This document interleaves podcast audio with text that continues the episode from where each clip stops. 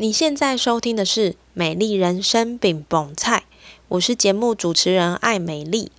今天是《美丽人生》爱公威，用一颗轻松简单的心情，让我陪你聊聊天，一起活出你的美丽人生。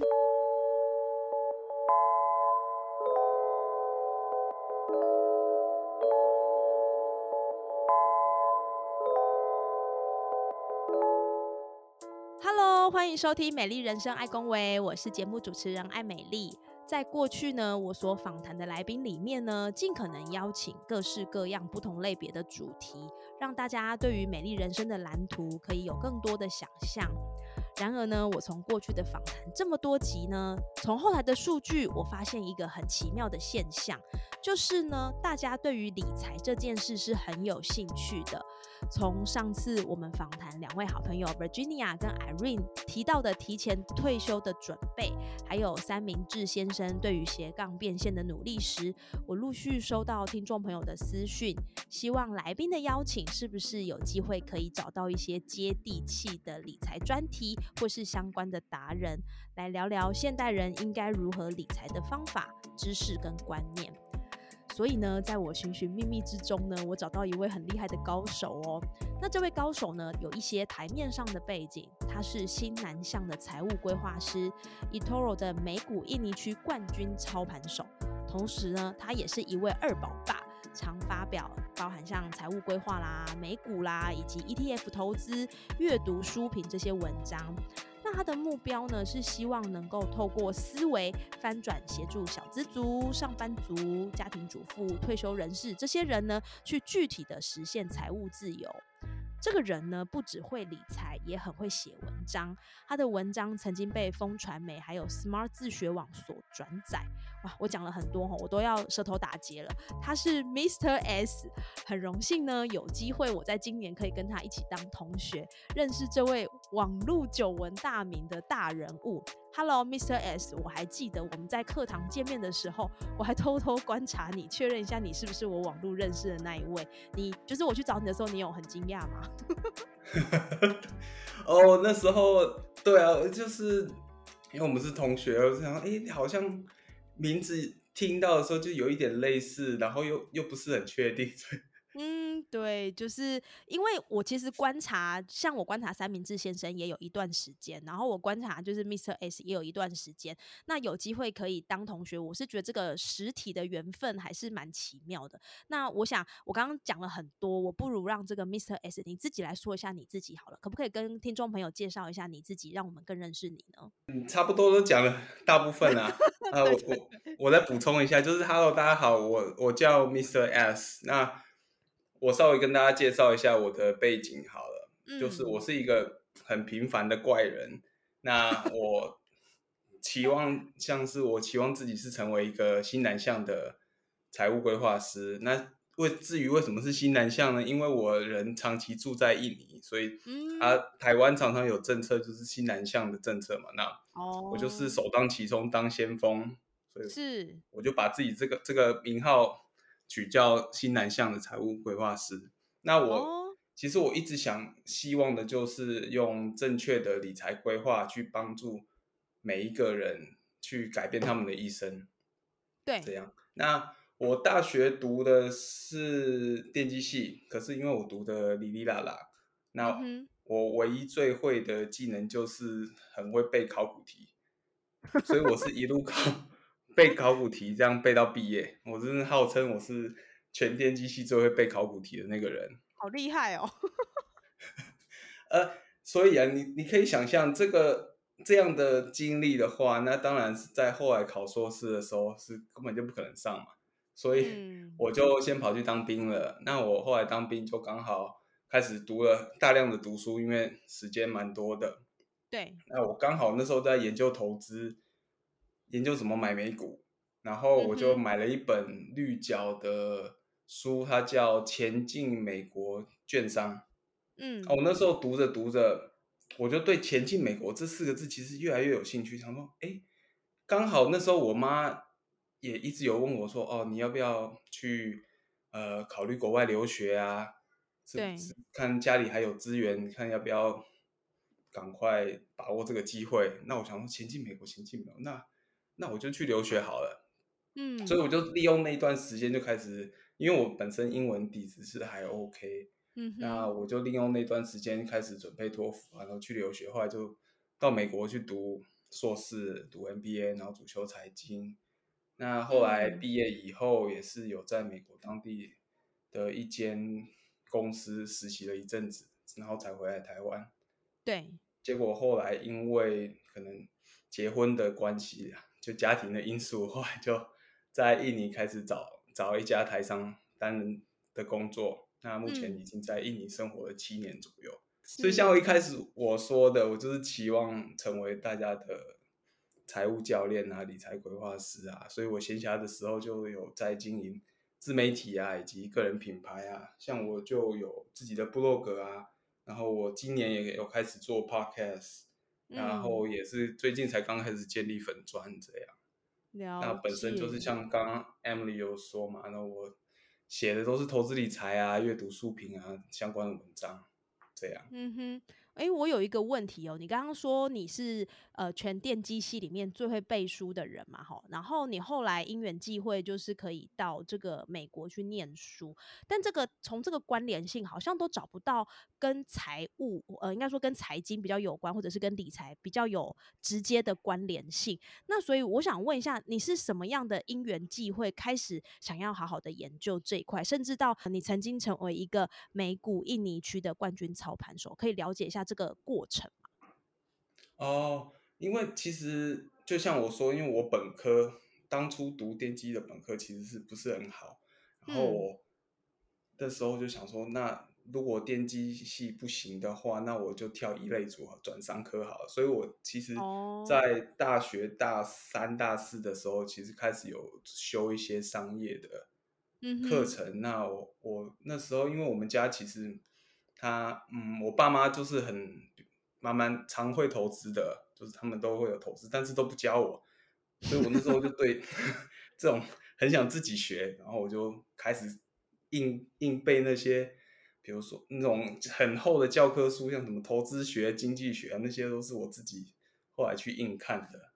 那哇，从那边就开始学到这些知识，嗯然后后来就越学越越有兴趣嘛。像我说的，我呃想了解美股，想投资美股，所以我就想说啊，干脆就去美国，去当地那边了解这些公司。想说这样的话，我对这些公司会比较掌握，比较了解。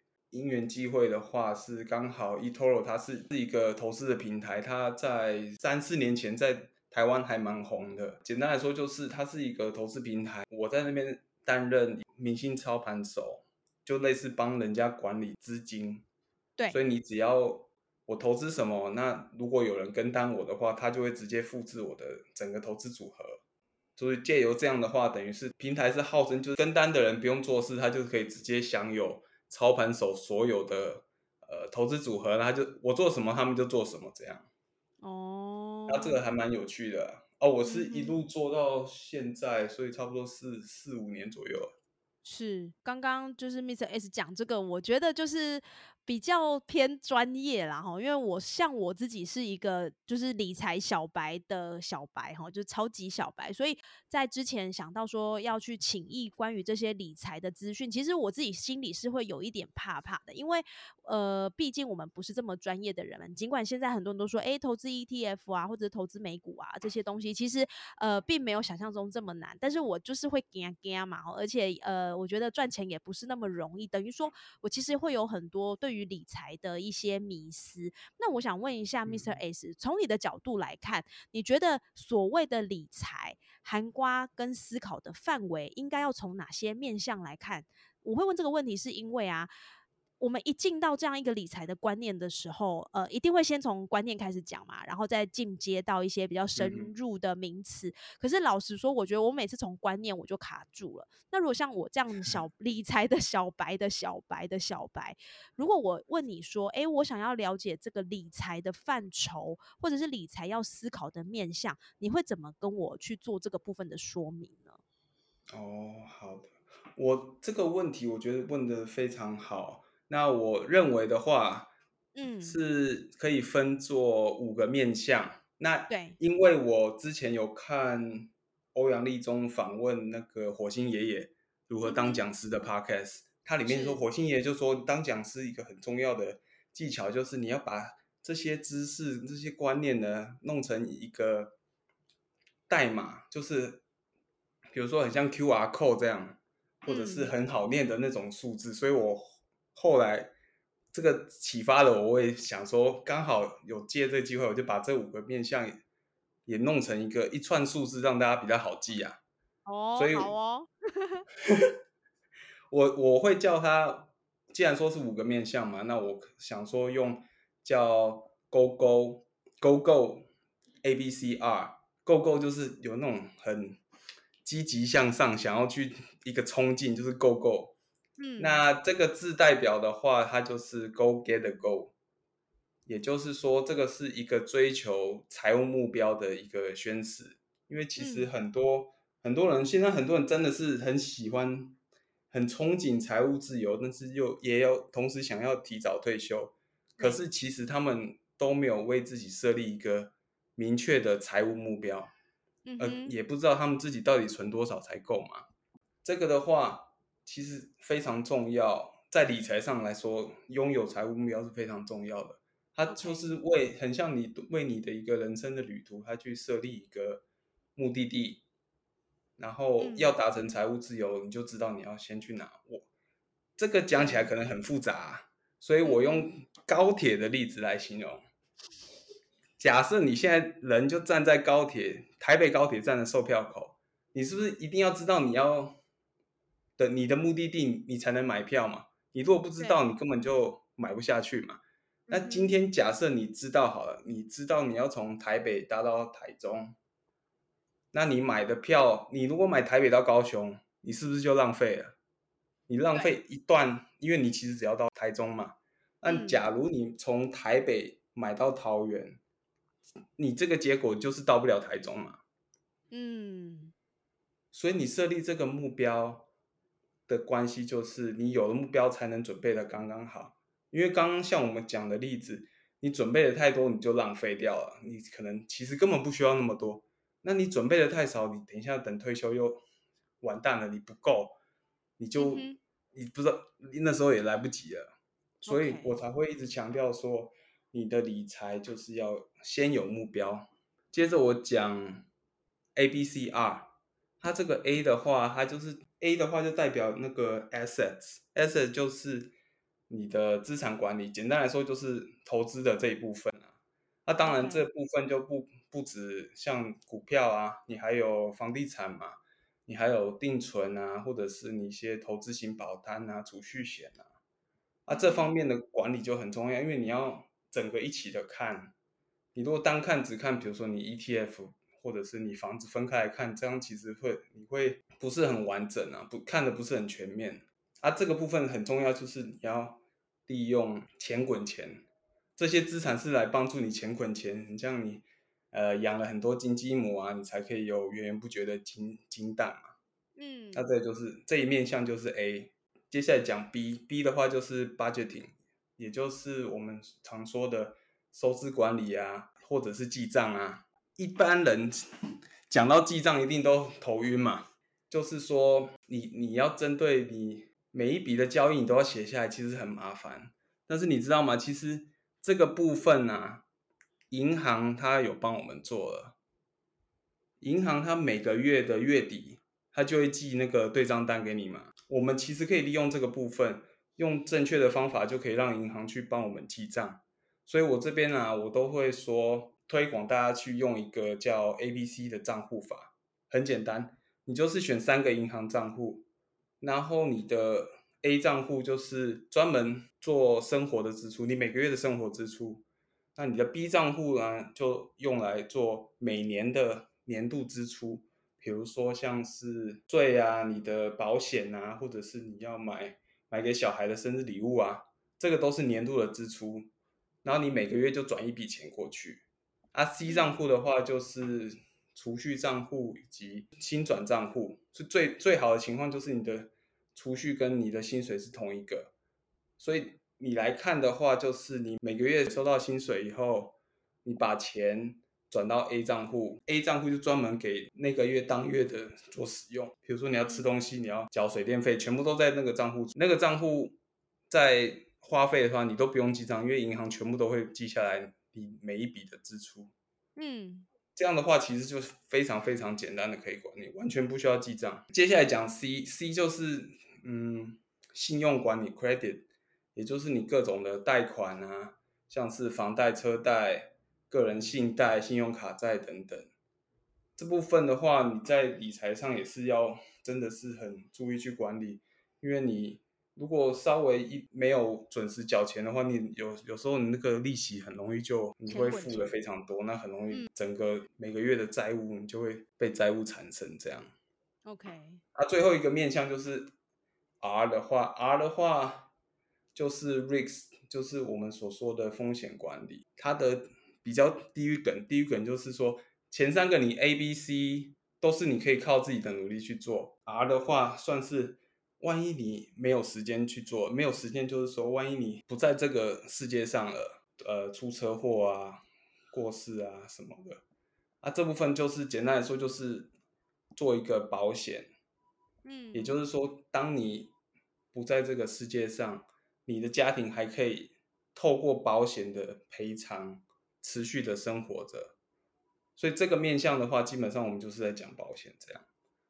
所以总的来说，你透过整整个 Go Go A B C R 的话，我觉得基本上你就已经把整个理财的轮廓都已经包含了。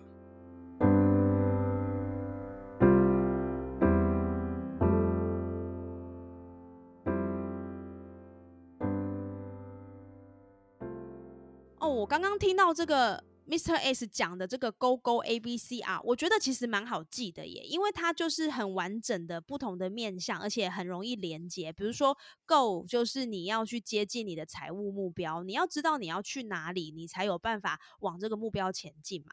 那 A B C 分别指的又是不同的类别，但是却又是完全在我们生活中发现得到的。比如说以 A 来说是投资，那现在我们都知道你要靠人力时间去赚钱，那个速度真的太。慢了，所以我们一定要透过像股票啦、ETF 啦、美股啦、房地产啦，利用钱来滚钱，比较有机会赚大钱哦。那 B 的部分就是收支哈，收支就是跟你的这个生活有关，跟你的习惯有关。所以呢，在 B 的收支管理呢，Mr. S 跟我们说，可以分成三个账户，一个是生活支出的账户，一个是年度支出的账户，一个是储蓄或者是新转的账户。透过这样的分别呢，你很清楚的知道你的钱。会往什么地方去？哈，那再搭配这个记账的习惯，让你的这三个账户呢，能够更一目了然。那 C 呢，就是信用管理。我们现在人呢，应该每个人至少都有一到两张的信用卡。所以呢，信用卡要干嘛？就是要来做一些呃财务的预备，买东西呀，吼买买小东西，或者是买大东西，可能是买车子、买房子。所以呢，信用管理就是我们都知道你的信用。有 OK 的状态，你要去贷款是比较容易的哈。那再就是 R，R 的部分就是风险管理，也就是说，这是我们比较没有办法控制的，可能跟你意外有关，然后这个这个风险也可能会导致死亡。所以呢，在这个部分，他所面对、他所反映到的就是保险这件事情。那我觉得这个分法其实还蛮清楚的，就是他几乎把生活的必须跟生活的呃梦想的蓝图的预备，或者是我退休。了，我的已经没办法赚钱了。我有一些预备金的这些部分都已经含刮到里面，所以我想这个部分应该是一个蛮好记忆的一个口诀哈。勾勾 A B C R。那我想问一下 Mr S 哦，你刚刚说的这些啊。又连接到大家现在都在讲理财嘛，然后都在讲 fire，然后讲财务自由、复利人生。这个世代其实我们一直都会听到这些名词。那我想问一下，因为我想 Mr. S 跟我的年纪应该差不多，应该我猜应该是七年级生吧，对吗？对啊，一样。OK OK，七四年次的。哦，对对，你干嘛说出来？这个我已经隐藏很久了，你居然破梗哦。那其实我是想要问啊，哈，因为。我们我们这个年纪，其实相对于整个职涯的路途路线来说，我们应该算是站在中间的时间点。也就是说，其实从一个人他出社会到他呃退休，大概会经历四个阶段，包含像刚出社会，可能就是刚毕业的十年。然后像我们已经出社会十到二十年，也就是落在三十到四十五岁这个时间点，还有就是壮年期，通常人家也会说，就是退休前的预备是四十五到六十岁，以及我真的已经呃把我会的都贡献到这个社会，我要准备退休了哈，在六十岁以后，如果分成这四个阶段来说的话，我想问你，你觉得这四个阶段投资理财要抓住的关键是什么？那这个关键相对应来说，他面他要具备什么样的思维，会是非常的重要呢？嗯，我觉得这个问题也是问的很棒。我这我我现在思考一下，回味一下我十年前到底在做了什么，感觉都没在做什么，但是我尽量回答一下。我觉得 理财在二三十岁的话，可能比较接近，就是像你在管理自己，管理自己就是说你，因为你你那段时间就是你你你什么没有，你时间最多，你钱很少，所以你你你的基基本上你的金钱就是你你的时间，那最好的方式就是你利用那段时间，你赶快的去投资自己啊。你赶快去强化各种技能啊，去学各各式各样的东西。你有什么兴趣就赶快去学。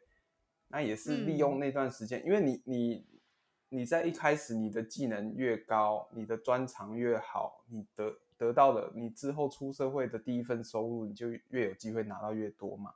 对。那刚好你那段时间其实是你没有像现在很多那个家庭的负担，你。你根本不用付小孩的尿布、奶粉什么什么教那个学校的费用，你都不用付，你只要呃注意你自己就好了嘛。所以你要利用那段时间，赶快去累积你的第一桶金，这个非常非常的重要。你趁着你没有这些很家庭的支出的时时候，你赶快去累积第一桶金，嗯哼，尽量的。尽可能的存钱，那也是最好的话，就是利用那段时间来找到比较适合自己的投资方式。我我觉得一般人大大部分人都应该呃适用 ETF 被动投资啊，这个是适用大部分人。但是如果你你觉得你可能天生神力，你特别厉害，你也可以找到你自己适合的方式，那都很好。但是我建议就是在这段时间赶快去找到。适合自己的方式，因为你你那段时间你的钱还是你的资本比较小，你比较有能够承担错误，所以那段时间总的来说就是管理好自己。那接下来下一个阶段就是我们我们这个 年龄段，三米世代对三米之世代，我觉得话，我觉得就是这时候就是管理资产啊，因为这段时间。我特别特别有感受的就是我的时间变得好宝贵，跟十年以前完全不一样。我时间好少，所以我会尽量的在这段时间，我用金钱去买到我的时间。那最好的方式就是，刚好你你这段时间其实你也是已经工作一阵子了，你不是刚出社会了嘛？那这段你也是要开始，最好的话就是发展。第二曲线，也就是开始从你本来的专业去做一点点的呃转向，一点点的延伸的出不同的面向。这时候你就最好的方式就是选你最有兴趣的，嗯，也就是我们说的斜杠。嗯，OK。那这段斜杠的话，就是基本上你就是专注在打造你的被动收入。然后让利用这十五年的时间，让你的被动收入能够一步一步取代掉你现在用你专业所创造的主动收入。嗯，那这段时间也是，就是你持续的，因为你已经在前面十年你已经有打第一桶金了，希望啦，那这段时间就持续让它乖乖的成长就好了。那下一个阶段呢，就是我们已经接近。四十五到六十岁已经快要接近退休了，这一段因为我还没有经历过，可是我有观察几个我很崇拜的偶像啊，像是艾瑞克啊，或者是余维唱唱歌，我觉得他们的生活方式就是我很向往，像他们现在就主要的就是他们时间都非常的有弹性，然后他们算。就在工作都是做着自己最热爱的事情，所以我觉得这段时间的理财方式就是管理好你的你最热爱的事业。这段时间就是你从你之前上一个十十年你去打造的被动收入，然后你让这些被动收入持续的成长，嗯，然后也是要利用这段时间去找到你可以做一生的事业啦。像对，唱歌，他们就是唱歌就是做自媒体嘛，教人家怎么建构建建构那个个人打造个人品牌啊，他就是嗯非常热爱这件事。那像艾瑞克，他就是一持续推广他们那个呃内在原力啊，他的利他啊、利他共赢这种概念，我觉得这个就是这段时间最棒的一件事情。也是你最值得需要去做的。那接下来、退休后的话，我觉得就是管理整个世界，也就是这段时时间，如果你在之前都已经有按部就班、好好的规划了以后，你在这段时间应该是你的资产是足够你生活到生活到老，所以我会觉得这个阶段的话，就尽可能把你这一生所学的东西都记录下来，不论是你用文字，或者是你用声音，或者是你用影片的形式，也就是把嗯。你的精华，然后记录下来以后，是传承给下一代。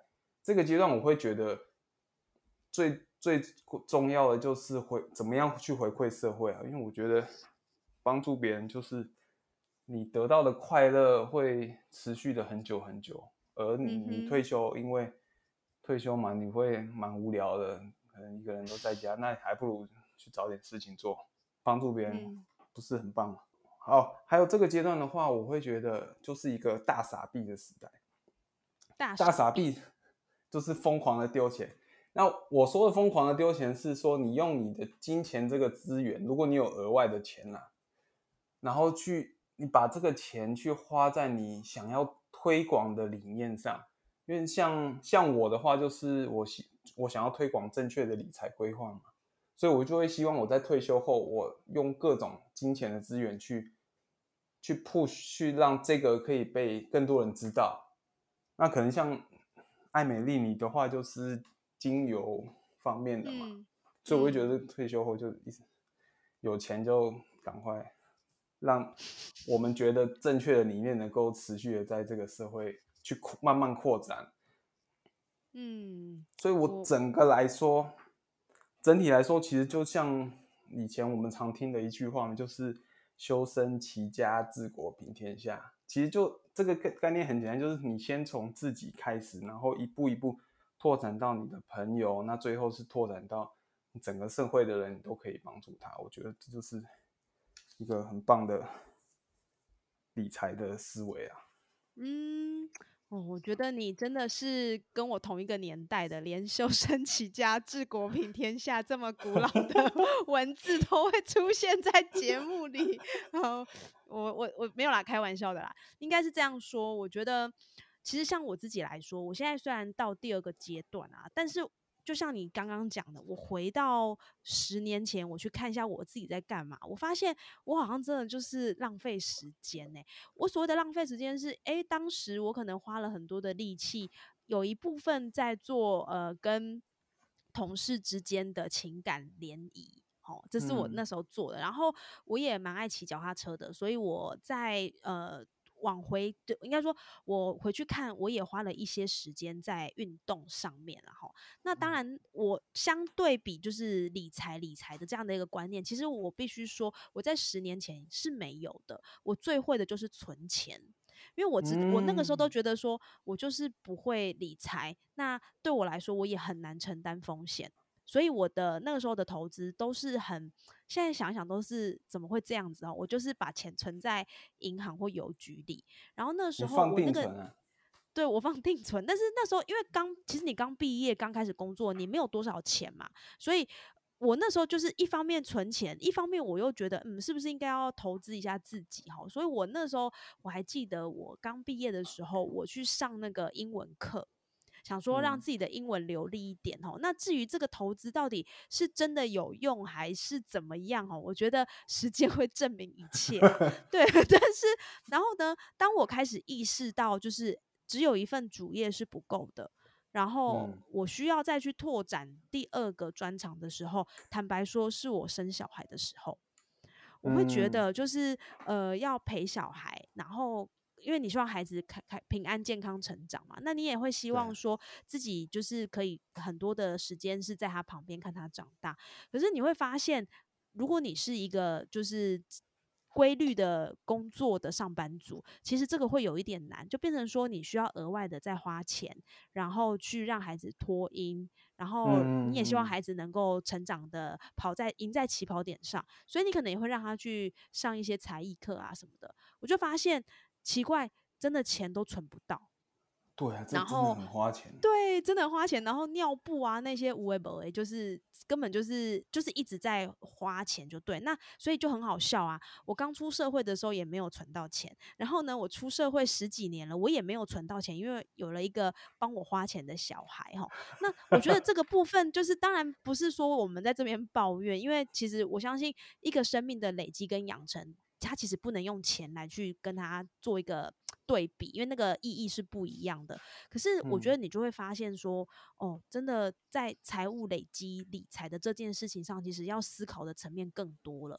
所以除了投资理财之外，刚刚 Mr. S 讲到就是用时间投资自己，我觉得这个部分也非常的重要。也许我们在第一阶段的投资自己有做好，那第二阶段我要去斜杠，要去打造要去打造被动收入，相对来说就。就不会那么困难，你也不会只能说我就是一份固定的薪水，然后就是被他给绑住。那当我离开公司之后，我我要去哪里找我下一个收入的来源？我觉得这很，这真的是我们在三十到四十五岁这个阶段，不管你有没有小孩，你都应该需要思考的事情，因为我们已经不是最年轻的干了。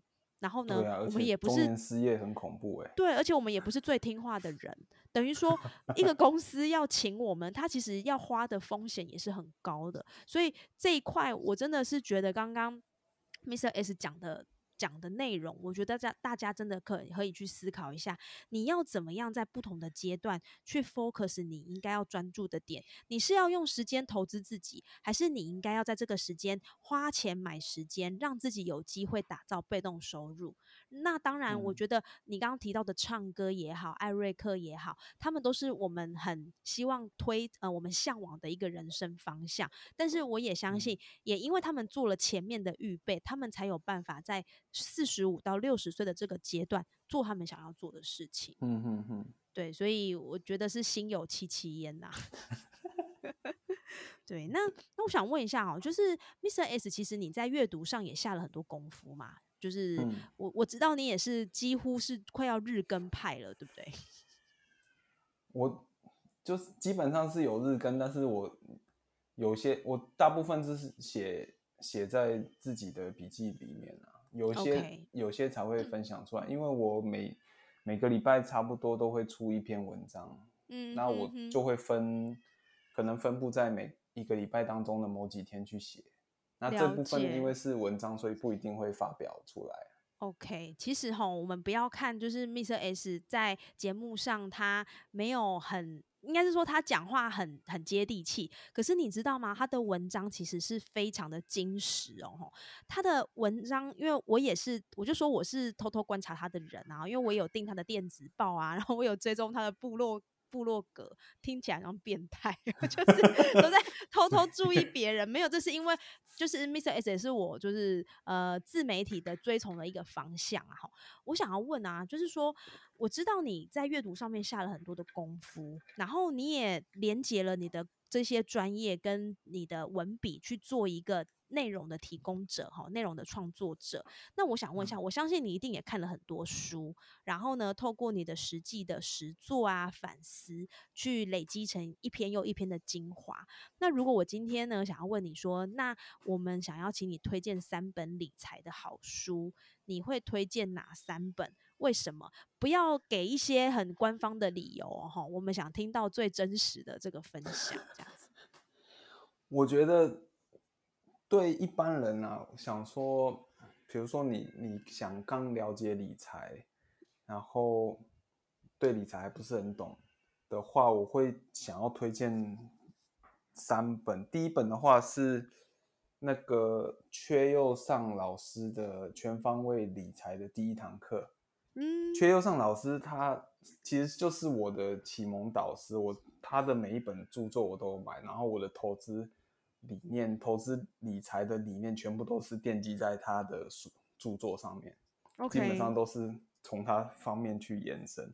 那为什么我觉得这本书很赞的原因，就是他给你一个理财规划的一个很基础。那缺老缺老师缺优尚老师，他最擅长的就是讲故事，嗯所以他的书里面大部分都是案例啦，大部分都是他接触到过的人事物，然后你就可以透过这些案例、这些故事里面去了解他想要传达的观念，跟他想要表达的一些财务的思维等等。我觉得这个作为一般人理投资理财的入门，它是最没有那个难度的。，OK，最没有距离的，因为你就是很像在听故事，然后边听故事，哎，奇怪，我又学到了一个观念了。嗯那他这本书的话是针针对理财规划，它是从零到一都很完整的讲过一次，那也是嗯很出阶，就是你会有一个比较清楚的轮廓，关于理财规划是什么。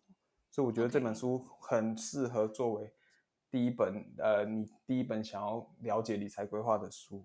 嗯啊，第二本的话呢，就是我很推荐一本叫《致富心态》哦哦，这本很有名，这本还蛮多人推荐的。它的作者叫摩根豪瑟，他很厉害的是，这个摩根豪瑟他是一个作家，他是一个、他是《华尔街日报》的专栏作家，所以他非常他写作功力真的是无敌啊我觉得超强的。他我在读这本书的时候，他是会让你很像通乐一样，就是你、嗯。你你一看就一路顺顺着读读到完，你都不知道为什么，因为他他的他在写文这个文章的时候，他真的是有下过功夫，所以包含包含一些写作的技巧，他在里面全部都用的淋漓尽致，所以你会一直一直想，很像在看电影一样，你会情不自禁，呃，应该说很像你在看 Netflix 的电视剧一样。你情不自禁就把一整季给追完了。这本书就是这样，然后它里面的书的内容，它其实就是，因为他访问过很多华尔街的分析师啊，或者是一些上市公司的大老板，所以他对理财、投资理财的观念，这里这里面几这本书都是在讲观念，但是它里面讲的观念是非常已经是接近完整的，基本上就是比如说哦，你现在想要了解投资理财需要具备什么样的观念或什么样的思维，看这本就够了。嗯哼，基本上已经 cover 呃百分之九十以上了。那有一句话我觉得很很值得在这边分享，就是刘毅友老师他有说过，他就嗯是说你你思维改变你的心态，然后你的心态会影响到你的行动，那你的行动就会影响到你的结果。所以嗯你从这本书获得的思维、获得的观念，才有办法去改变到你的行动，你最后才会产生出不一样的结果。OK，要不然你如果你思维没有变，观念没有变，你基本你基本上你做很多事情都只会发现你一直在撞墙，一直得到同样的结果。嗯那最后的话，第三本的话是这本书是定方财务顾问的创办人叫查尔斯他出的，书名是叫做精精准投资。那我觉得这本书是这是现在台湾市面上理财规讲理财规划最完整的一本书啊。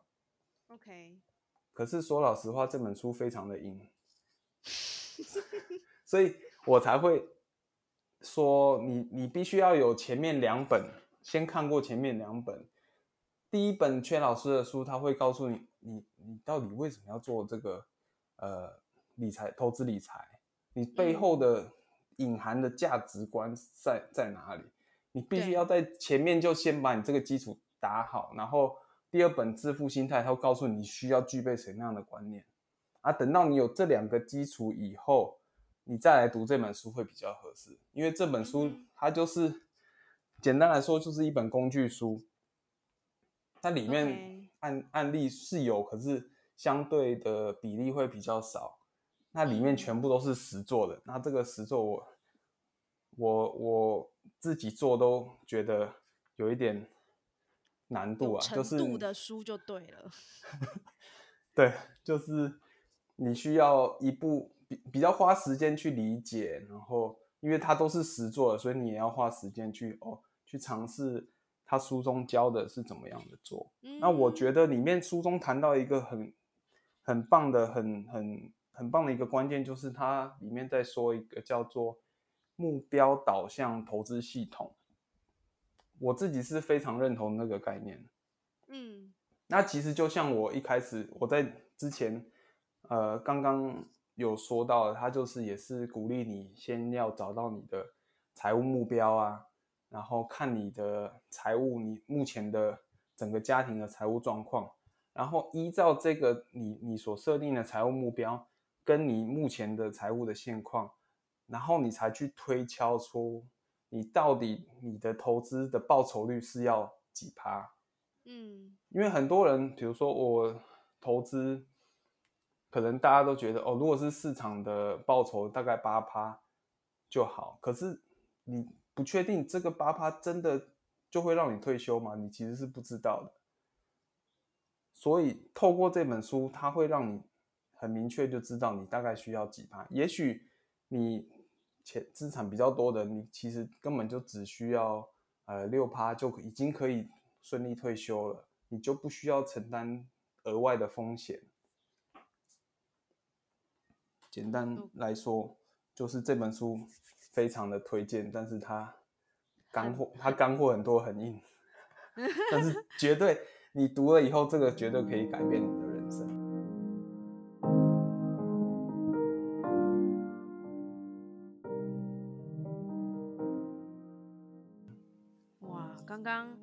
刚刚就是 Mr. S 讲了这三本书哈，其实我对于第一本跟第二本，我我记得第二本我有看过，然后第一本就是在书局翻了好多次，但是因为全方位理财这五个字就让我有点害怕，所以我一直没有把它下单哈。但是你今天呃，但是今天听到了 Mr. S 讲的这个部分，我想呃，我应该会把这三本书纳在我的书单上哈。那我更更。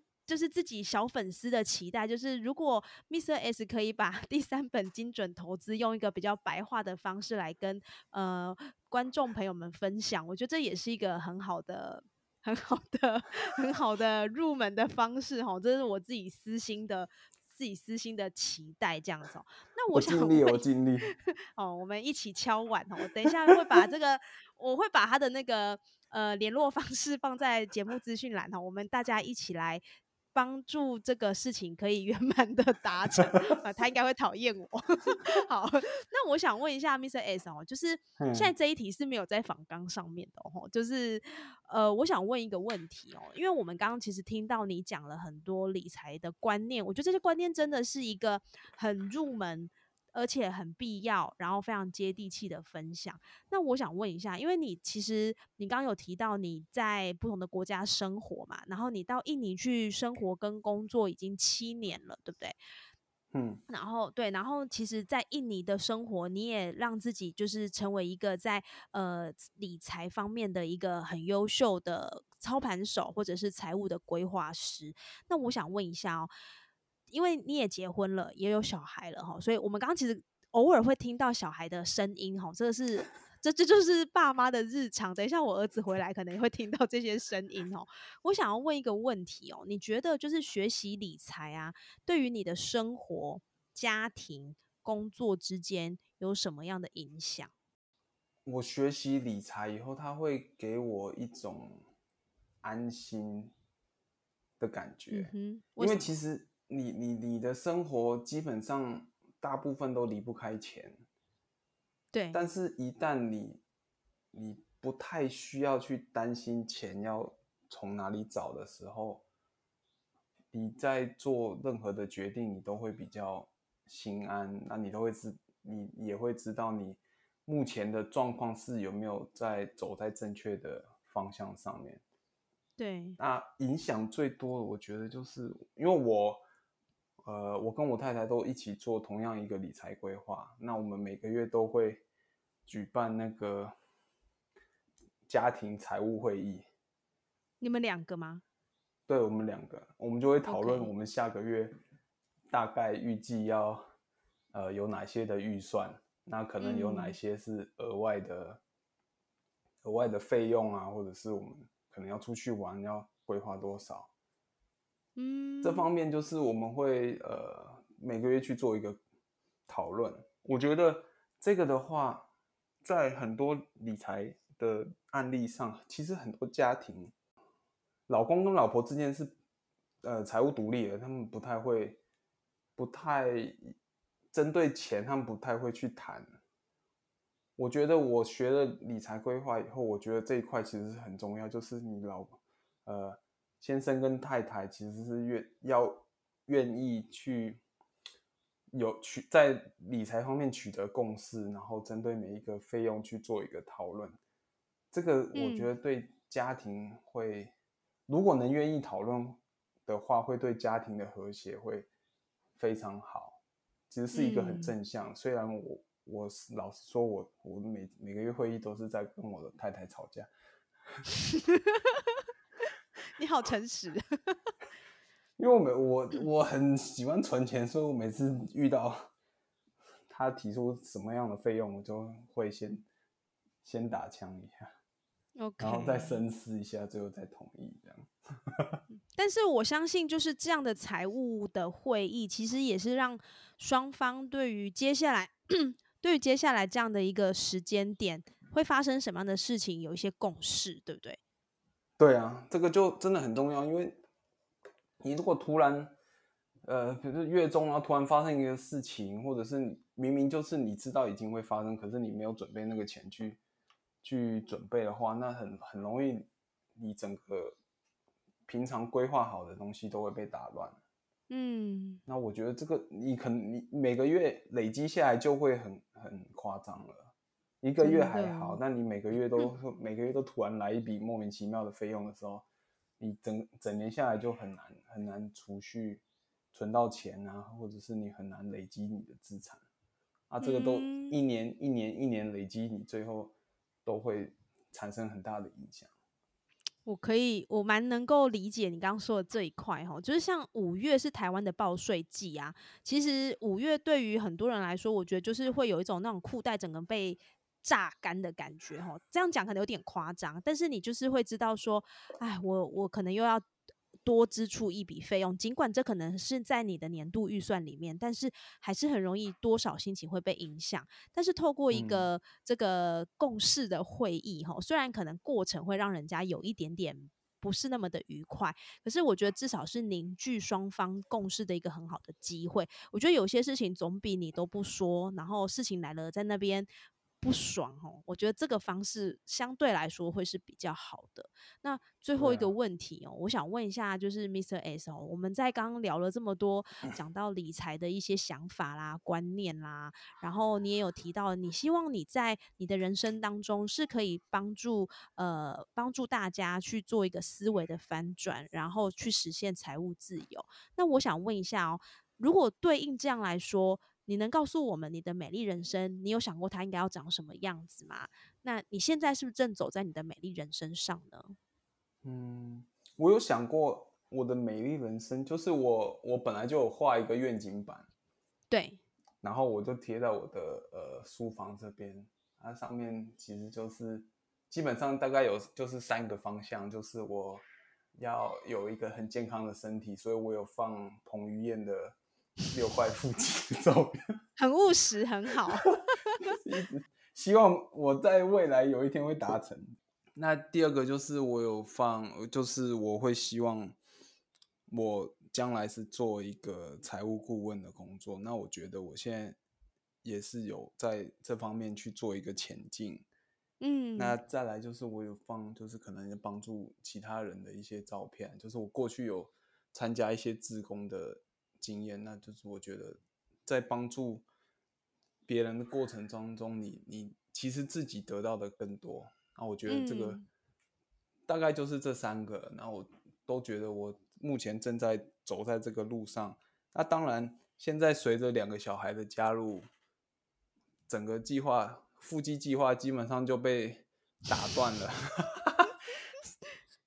所以根本没有时间运动啊！现在，OK，那我觉得我的美丽人生之加在小孩加入以后，就变成是说，我每天只要有花有足够的时间，能够看着小孩这样陪着小孩这样玩啊长大，我觉得我的人生就已经非常美丽了。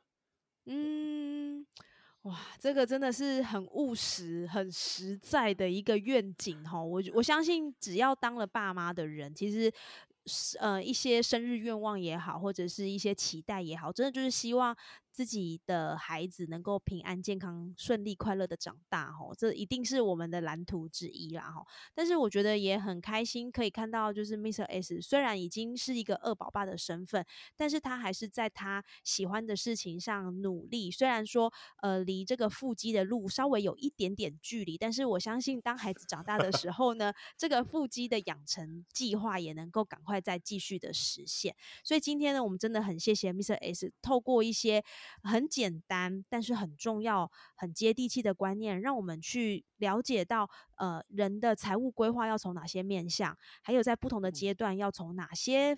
地方开始出发，以及如果你跟我一样是一个理财的小白的小白再小白，他也分享了三本好书，包含崔佑尚老师的全方位理财的第一堂课，然后呢，摩根豪瑟的致富心态，还有查尔斯的精准投资。那这三本呢，我想。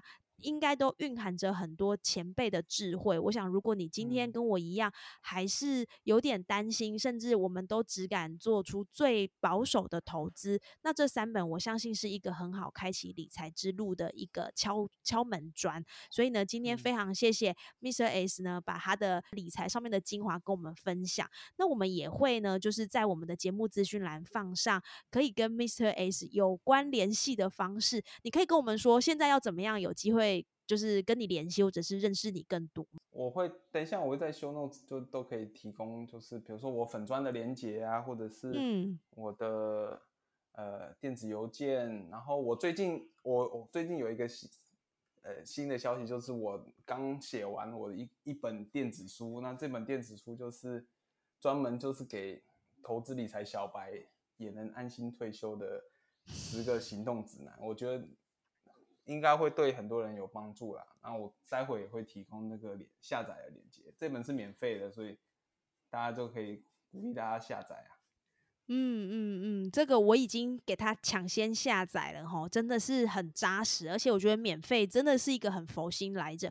那我也相信，就是透过 Mr. S 这样的方式，可以让大家对于理财这两个字呢，不会逃得远远的哈。更多你也不会盲目的跟着买，人家说零零八八一好，我就跟着买；零零五六好，我就跟着买。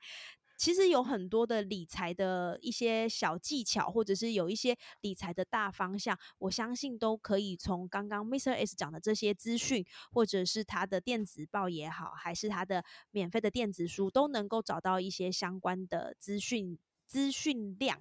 好，那也不会很难吸收，只要你愿意连接，你愿意行动，你就有机会改变你的人生。那今天呢，非常谢谢 Mr. S，那也希望我们很快的能够看到 你分享精准投资的一个这本书，一个很好的一个见解。我相信一定会有很多人需要，那也相信透过你的分享，可以让更多人对于理财不会这么的陌生。今天非常谢谢你，谢谢 Mr. S。好，谢谢 Emily，真的很开心能够跟你一起做 p a r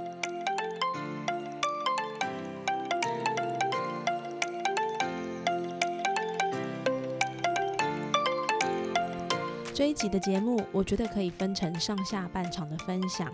上半场，Mr. S 用很专业但接地气的方式来跟我们分享理财的观念还有关键。下半场呢，我们将理财这个面向聚焦在我们的生活当中，特别我们两个都是七年级生，讨论这些生活中的理财更是有感觉。人家说你不理财，财不理你。确实，当我们有很多实际的接触之后，才能够真正的改变你的人生。现在在市面上有很多的理财资讯，愿意开始才会帮助你改变你的生活，这个是一个不变的事实跟道理。